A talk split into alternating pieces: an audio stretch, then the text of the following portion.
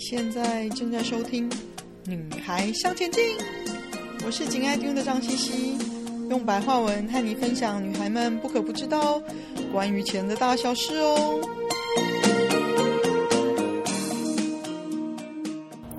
欢迎收听第一百一十八集《市场上下混沌中的提醒》。市场已经不停的上上下下的混乱了一阵子。不知道你是否已经摆脱积迷不振，振作精神，再一次的投入你二零二三年该做的投资功课呢？我们来讨论一下，以长期投资来讲，有一些什么基本的切入点吧。美国联准会也已经照我们原来之前讨论的，了解通膨其实还没有像他们原本那么乐观的平落下来哦，可能需要更长的一点调整时间。所以难免的呢，我们要考量到高利率环境可能需要维持久一些，到通膨情况更加的好转，或者是美国联准会会提高它的原本五趴的目标利率，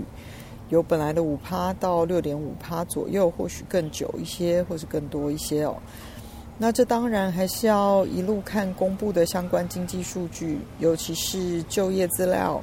还有趸售物价跟零售物价等的这些相关数字哦，是否真的有符合市场预期的冷静下来，而不是再给出如同最近公布的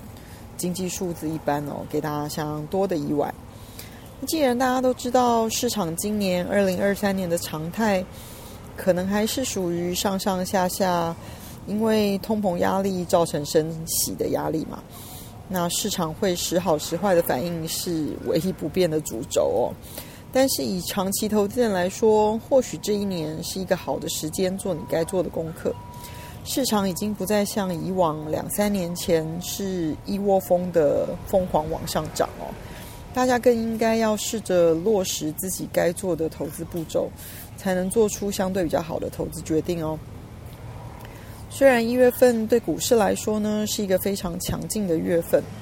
标准普尔五百指数、道琼斯指数和纳斯达克指数分别上涨了六点二个 percent、二点八个 percent 跟十点七个 percent 哦。但是呢，到了二月份就不一样喽，标准普尔五百、道琼斯跟纳斯达克到了。二月底分别下跌了二点六个 percent、四点二个 percent 跟一点一个 percent 哦。那三月份呢，也有一个波涛汹涌的开端哦。但是其实我并不担心，果然上个星期五就大涨了。现实的情况是呢，华尔街必须要从最新一轮的经济数据中恢复精神过来哦。那这些数据表明了通货膨胀的持续时间可能比我们预期的还要再长一些。那这几乎可以保证啊，美国联准会将继续的提高关键的利率哦。那我们以不同投资商品类型的投资人的角度呢，来聊聊可以怎么做吧。如果你今天纯粹是啊，全球股票型 ETF 的投资人，就是我之前讲的，你依照全球股票市场的比重来布局你的 ETF 组合的话，如果我是你，我还是会持续的把手头上的钱，按照我原本该投入的比例，陆续的投资进去，可能会是倾向于跌比较多的市场先补上它的比重，跌比较少的市场晚一点点再补。这样子，你或许短期来说看起来会是以比较低的成本继续存你的 ETF 投资组合哦。就照原本该有的指数投资的步骤，了解你的投资组合的目标比例，持续的去做就可以了。记得会做全球股票型 ETF 的投资人，相信的是自己并不善于预测市场，所以宁愿以长期持有被动指数投资。这个策略呢，维持一个全球股票的投资组合，来平均市场的波动跟减少风险哦。我们讲的是十年、二十年、三十年、四十年可以带给你的长期的平均报酬。所以就算是市场低迷，也是需要持续的做；市场疯涨，也是持续的做，才能达到平均市场波动、减少风险的目的哦。所以继续做就对了，不要想太多。如果你今天是比较激进的成长型 ETF 的投资人的话哦，你会自己做筛选，选出你认为有潜力成长的产业或者是区域的 ETF 做投资哦。如果你是这样子的投资人的话，我觉得现在还是要定下心，回归到以现在如果确定会是维持比较高利率的环境一段时间的话，你挑选的这个产业呢，会不会受到高利率环境影响？是不是有利于这个产业的营运？如果不是，我就会建议你保守看待哦，先减码。所以总而言之呢，还是必须要自己诚实面对，回归产业本身的前景来说。举个例子来说吧，尤其是最近 AI 很夯哦，其实呢，相关的个股也已经涨了一段了，所以还是需要观察一下热潮是不是。这个产业在目前缺乏实际的成功应用之前呢，是不是有拉回的可能性哦？如果到时候开始有关键的成功案例的应用，你觉得是个好的买点，再考虑多布局一些。那在积极成长型的 ETF 中哦，有一些指标跟大家分享一下。嗯，比如说 Innovator IBD 五十的 ETF，它的代码是 FFTY 哦，上周是上涨三点八个 percent。而 Innovator IBD Breakout Opportunity ETF，它的代码是 AB 的 B OUT，上涨四个 percent 哦。iShare Expanded Tech Software Sector ETF，它的代码是 IGV，上涨了三点七个 percent。还有 VanEck Vector Semiconductor ETF，就是半导体的指数 ETF 哦，它是代码是 S。 M H 上涨了二点八个 percent 哦，还有 SPDR 标准普尔金属和矿业的 ETF XME 上个礼拜飙升了九点八个 percent 哦，还有 Global X 美国基础设施发展 ETF，它的代码是 PAVE P A V E 上涨四点五个 percent。美国全球喷射机 ETF 叫做 Jets J E T S 上涨四个 percent。SPDR S&P 的 Home Builders 啊、呃，营建类的 ETF，它的代码是 X H B 上涨了三点一个 percent。那能源精选呢？SPDR ETF X L E 上涨了三点一个 percent 哦。金融的精选 SPDR ETF，它的代码是 XLF，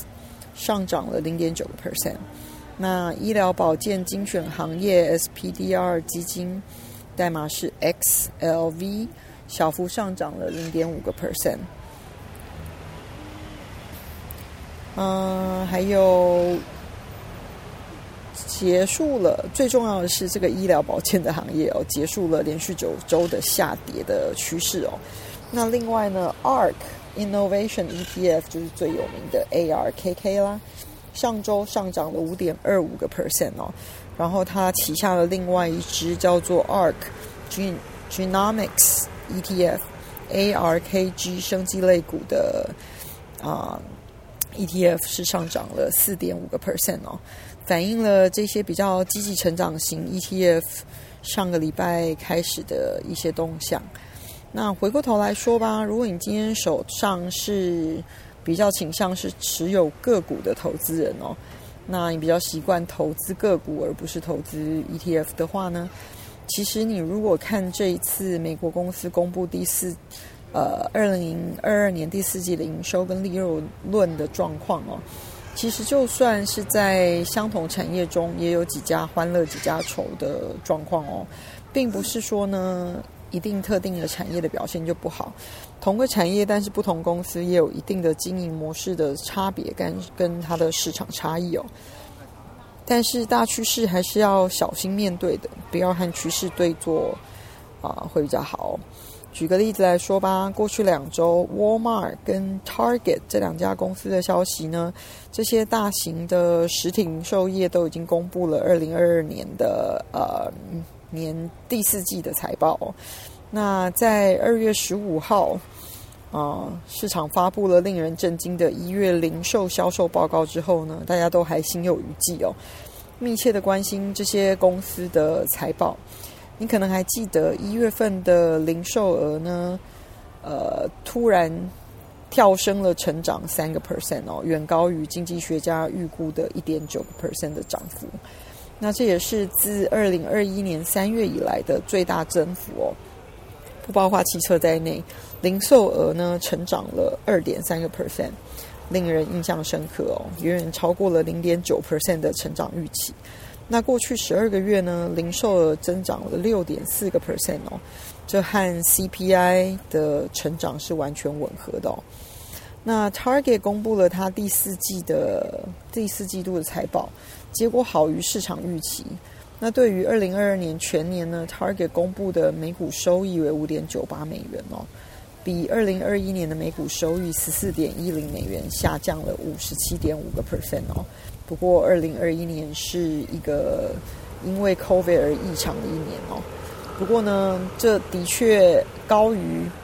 每股五点五四美元的市场预期哦，营收呢，从二零二一年的一千零六十亿美元增长到一千零九十亿美元哦，增加了三十亿美元。那这也超出了分析师预期的一零八四亿美元的收入哦。那 Target 公布的第四季的每股收益为一点八九美元哦，比二零二一年的每股收益三点二一。美元下降了四个亿四十一个 percent，那第四季度的呃营收增长一点三个 percent 到三百一十四亿美元，那这主要受销售额增长的呃一点二个 percent 跟八点四个 percent 的推动哦，和其他的收入分别。那展望未来呢？呃，Target 的经营阶层有一些比较谨慎哦，他们表示说，我们在近期比较。呃，谨慎的规划我们的业务，以确保确保我们保持敏捷哦，可以对当前的营运环境做出回应。在我们